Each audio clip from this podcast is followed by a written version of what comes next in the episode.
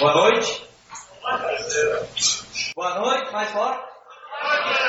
Opa! Agora sim. Agora é mais forte. Vamos baixar nossa cabeça de novo. Vamos estar orando, louvando ao nosso Deus.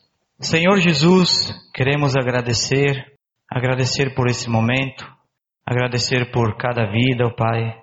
Pedir a Ti, Senhor, que Tu nos conduza, que seja feita a Tua vontade e não a nossa. Tu abençoe, Senhor, e que cada um saia daqui edificado nessa noite. É isso que eu peço a Ti e agradeço no nome de Cristo. Amém.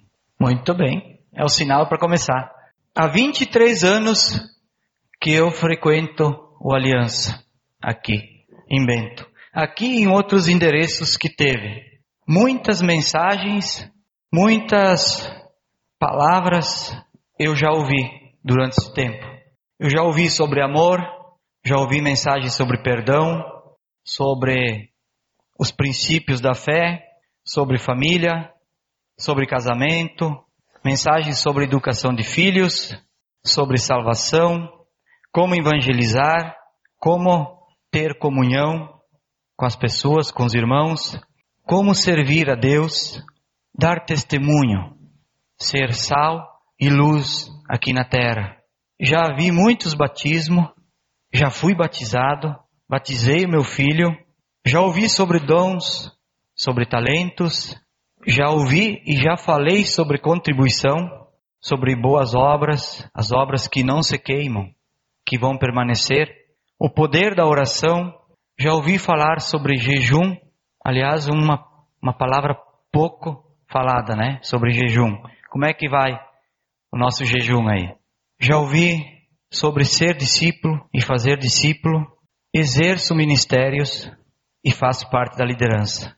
Quanta coisa já aconteceu nesses 23 anos e muitas outras que eu não citei aqui, que eu não lembro.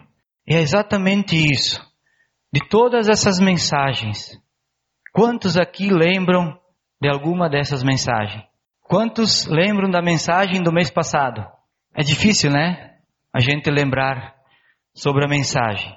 Mas a gente aprende sobre a mensagem. O que, que nós aprendemos sobre o amor? Os princípios do amor.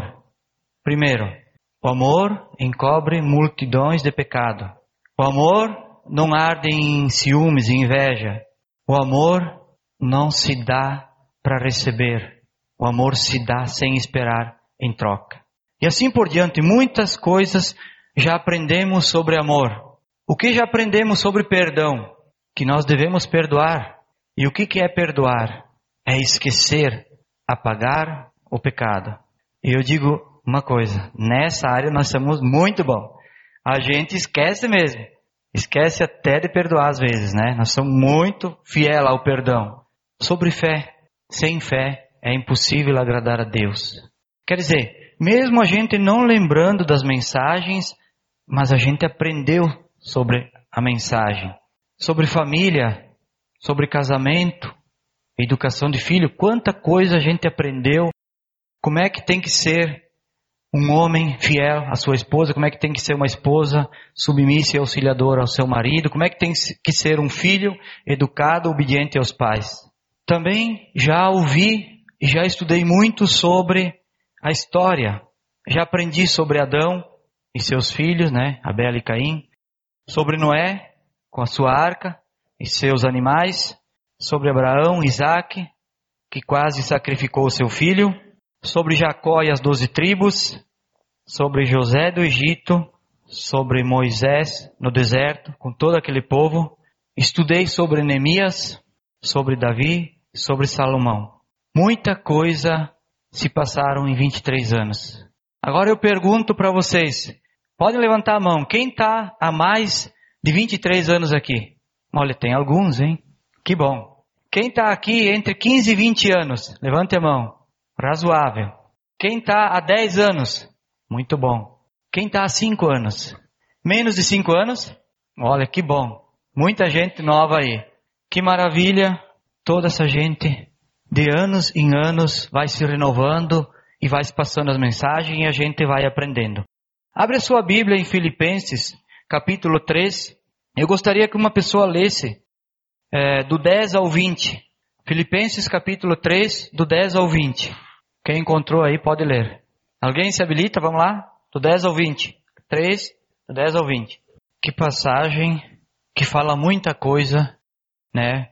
Interpretando esse texto, tem pelo menos uns cinco pontos importantes nessa passagem para nós. Primeiro, no versículo 10, ele fala: Quero conhecer a Cristo. Quem está falando aqui é Paulo. Paulo está falando aos Filipenses: Quero conhecer a Cristo, o poder da sua ressurreição. Você já pensou sobre isso? Se nós pudéssemos ver ou, ou sentir o poder da ressurreição, né? o poder da ressurreição. Paulo está dizendo: Eu quero conhecer a Cristo, o poder da sua ressurreição. Você já pensou alguém que mora e ressuscita? Deve ser algo extraordinário, né? Ninguém jamais ia esquecer essa experiência. Se fosse com um humano, com certeza, né? A participação em seu sofrimento, tornando-me com ele na sua morte, para que de alguma forma alcançar a ressurreição dentre os mortos. Isso é o que Paulo quer. Agora, na Bíblia, na maioria do pessoal que tem a Bíblia NVI, tem uma frase em negrito que diz assim, ó, prossigo para o alvo. Eu quero mostrar um videozinho para vocês, antes de continuar aqui, como é que se acerta o alvo.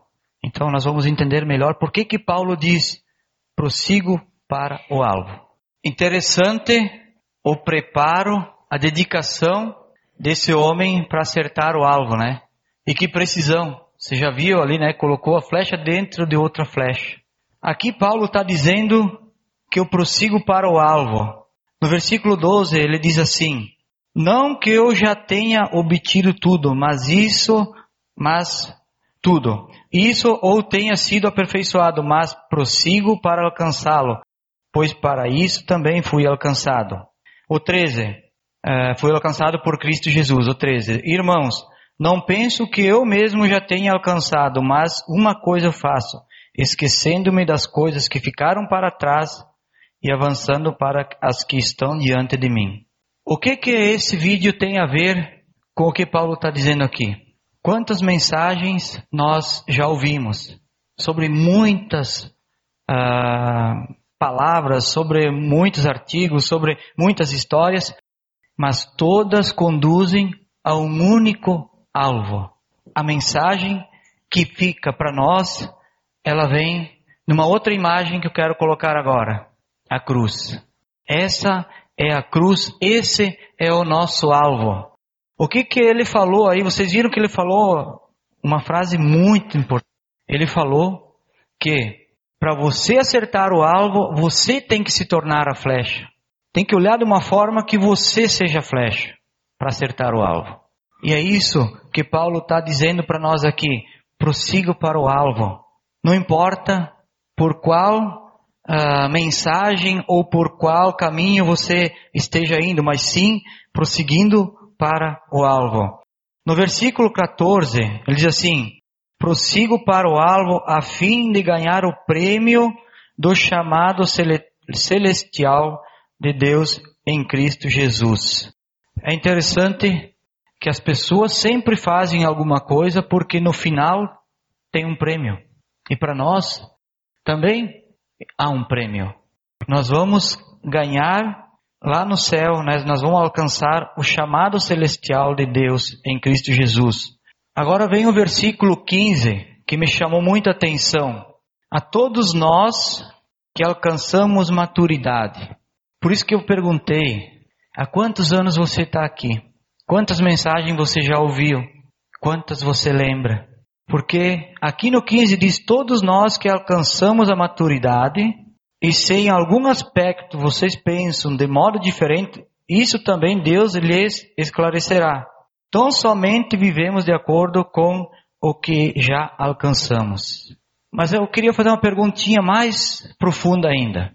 Quanto tempo vocês acham que um cristão precisa para alcançar a maturidade? Alguém tem ideia? Pode falar. A vida inteira? Mais alguém? Quantos anos? Quanto tempo precisa? Ok. A Bíblia diz que existem bebês na fé, jovens na fé e adultos na fé. Quando uma pessoa é adulta, ela já alcançou maturidade.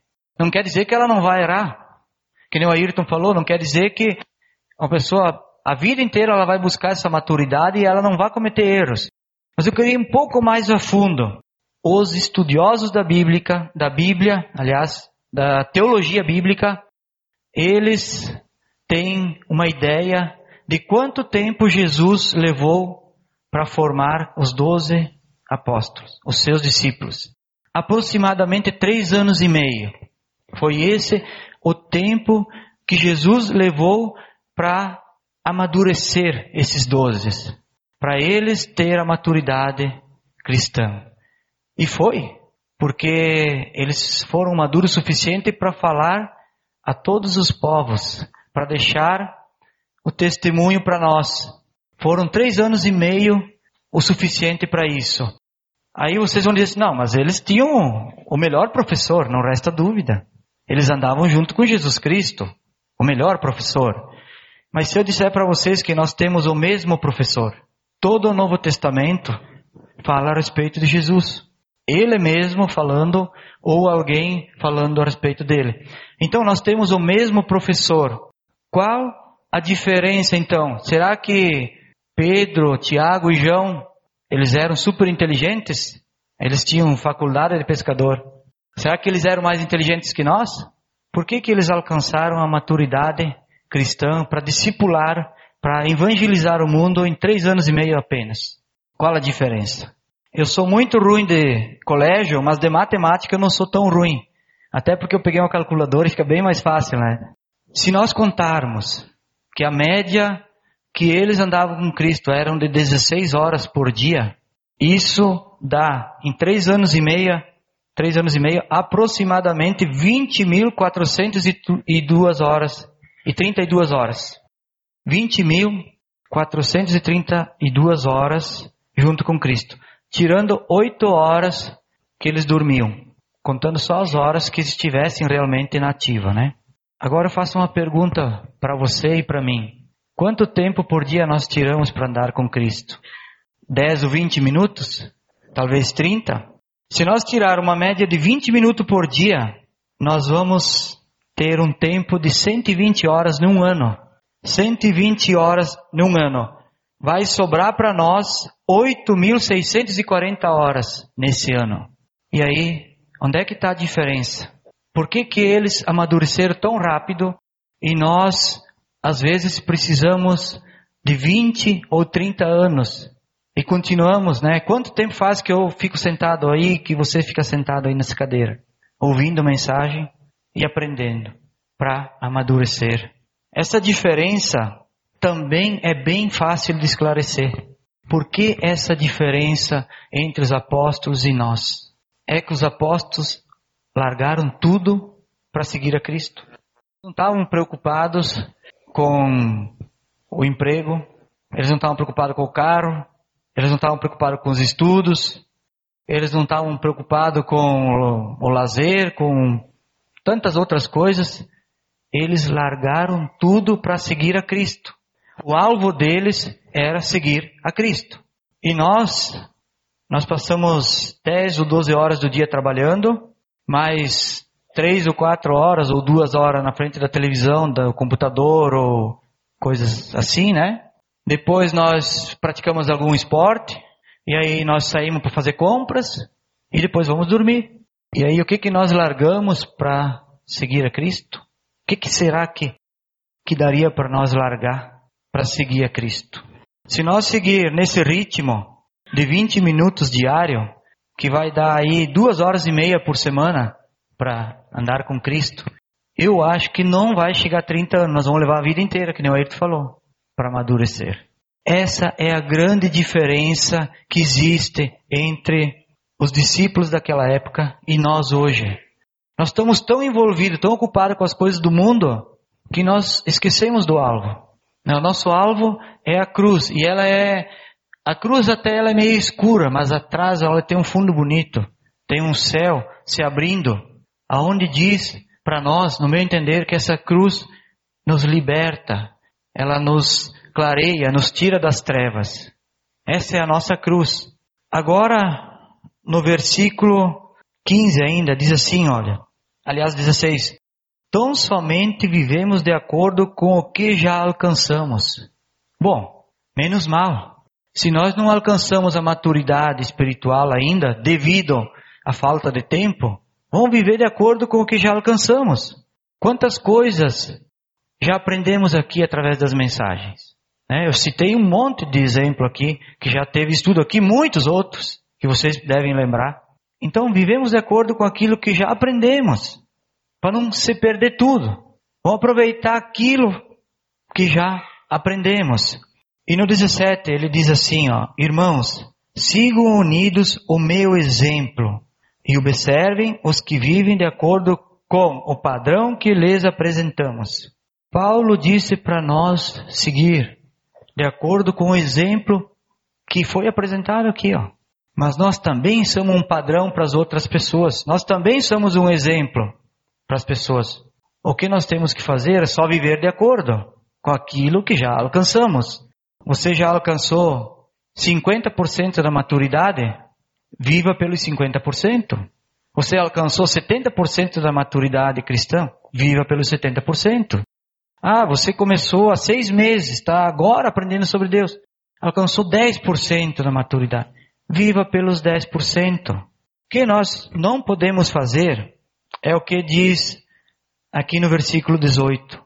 Pois como já lhes disse repetidas vezes, e agora repito com lágrimas. Há muitos que vivem como inimigos da cruz de Cristo. Põe para mim aquela outra foto. As pessoas elas vivem como inimigos da cruz de Cristo. É aterrorizante olhar essa cruz aí cheia de sangue, com os pregos e os tentos e com as embaixo aí, ó. Ainda tem uns, né, uns espinhos, alguma coisa para machucar, né? As pessoas elas têm uma ideia que a cruz é sacrifício. E de fato é. A cruz de Cristo, sacrifício. Só que foi um sacrifício que ele já pagou. E que nós não precisamos. A nossa cruz é aquela outra. É aquela que o céu está se abrindo. Essa cruz não, olha que nebuloso que está esse tempo aí. Ó. Essa cruz realmente dá medo. Então, o que, que acontece no versículo 19? O destino dessas pessoas que vivem como inimigo da cruz o destino deles é a perdição. O seu Deus é o estômago. Eles têm orgulho do que é vergonhoso. Só pensam nas coisas terrenas. Olha, eu sinto muito em dizer para você, mas tem muito cristão que pensa só nas coisas terrenas. Pensa muito pouco em Deus. Busca muito pouco andar com Cristo. E quando que a gente não participa da morte e da ressurreição de Cristo, não participa do seu ministério, não participa daquele caminho que aprendemos, não vivemos de acordo com aqueles 50, 70, 10% que aprendemos, nós nos tornamos inimigos da cruz de Cristo. Por quê? Porque não estamos mostrando para as pessoas que a cruz liberta. E nós vivemos como se fosse um sacrifício seguir a Cristo.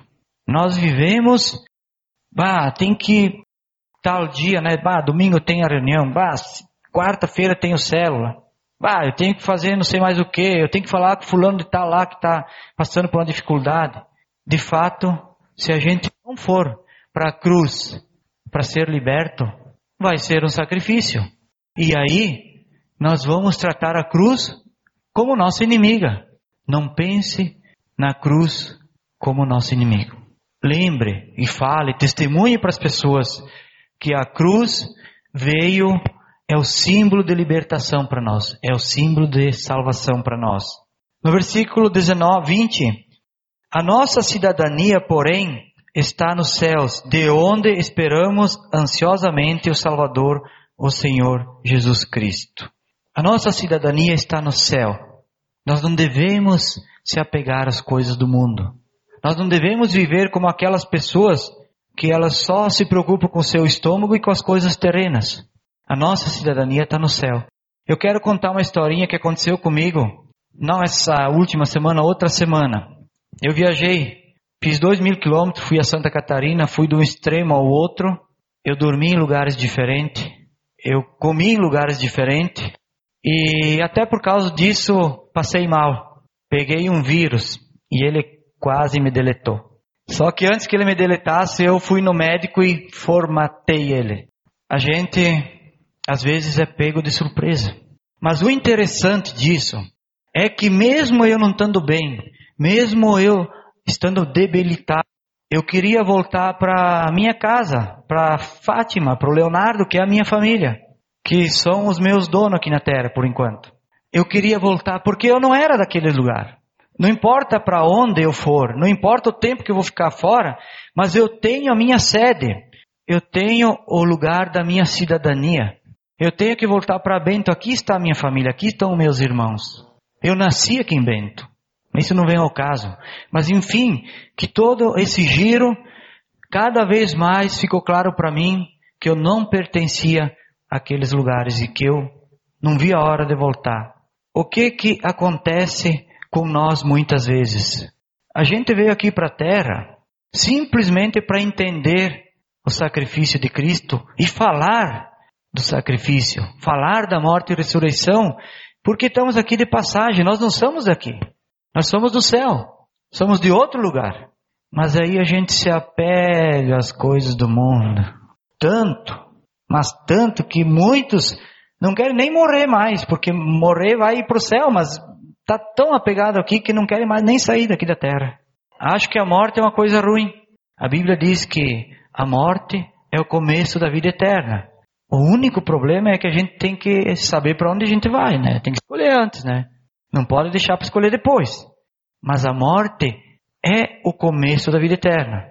Seja no céu, seja no outro lugar. Então, quando a gente se prende a tantas coisas aqui na terra, a gente acaba esquecendo do alvo, acaba esquecendo da cruz, acaba esquecendo que nós temos que voltar para Deus e que estamos aqui só para cumprir o propósito de Deus. E aí a gente fica vivendo da seguinte forma: triste, amargurado, chateado pelas coisas do passado e preocupado com as coisas do futuro. Sabe o que acontece com isso? A gente não vive o presente. A gente acaba não vivendo o presente porque a preocupação com o futuro e a tristeza, a amargura com as coisas do passado nos tira o dia a dia da vida. Ela nos arrasa, ela nos acaba. Filipenses 3, 7 Diz assim: Mas o que para mim era lucro, passei a considerar como perda por causa de Cristo. Sabe quando nós vamos chegar a essa maturidade cristã? Quando a gente acha que aqui na terra nós temos coisas boas e que tivemos algum lucro, nós considerar que aquilo ali é perda, não vale nada. É como Paulo diz: por causa de Cristo eu considero tudo o resto como perda. Aliás, tem uma palavra aqui que é até meio, né, meio pesada. Considera tudo o resto como estrume, Paulo diz. Então, a nossa vida, ela só vai mudar se eu realmente buscar o alvo mais intensamente. Se eu seguir o exemplo dos discípulos. Se eu desligar um pouquinho de alguma coisa, né, não sei, da televisão ou do Facebook e dedicar um pouco mais de tempo diário para estar com Cristo para andar com Cristo, para a gente conseguir alguma coisa na nossa vida, nós temos que abrir mão de outra. Ninguém consegue fazer tudo ao mesmo tempo. Ninguém consegue servir dois senhores ao mesmo tempo. Ou você faz uma coisa ou faz outra. É a única forma que nós temos de melhorar a nossa maturidade cristã. Pense sobre isso na sua vida. Pense e analise você mesmo há quantos anos você está aí nessa cadeira ouvindo mensagens? Quanto tempo mais você precisa ouvir mensagens para viver de acordo com aquilo que já alcançamos? Esse é o desafio que eu quero estar tá deixando para todos nós essa semana. Analisa aí nos teus seis meses, cinco, dez, quinze, vinte, trinta anos de experiência de vida cristã, o que falta para ser um cristão maduro, para ser um discípulo que largou tudo para seguir a Deus. Nós não precisamos até largar tudo, mas podemos largar uma boa parte, porque o que é da terra vai ficar na terra e o que é do céu vai para o céu. Vamos baixar a nossa cabeça Vamos entregar a nossa mente, o nosso coração a Deus, para que a gente possa meditar. Lembre desse texto de Filipenses 3, dos 10 ao 20. Leia de novo em casa, analisa, raciocina bem e segue o exemplo de Paulo, prosseguindo para o alvo, esquecendo-me das coisas que ficaram para trás, as coisas da terra. Senhor Jesus, que a gente possa considerar isso, Pai. Como aquele arqueiro, Senhor, que se preparou, que treinou muito, Senhor, para acertar o alvo, que a gente busque esse treinamento, que a gente se envolva, Pai, que nós possamos ser a flecha, Pai. Como ele disse, você tem que ser a flecha, para que assim a gente alcance o alvo mais rapidamente. Abençoa cada um, Pai, essa semana. Guarda cada um, Senhor. E que mesmo diante de todos os, os conceitos do mundo, as ofertas que o mundo tem para nós, que a gente consiga separar um tempo para andar com Cristo. É isso que eu quero pedir a Ti, Pai, e te agradecer. No nome de Jesus Cristo. Amém.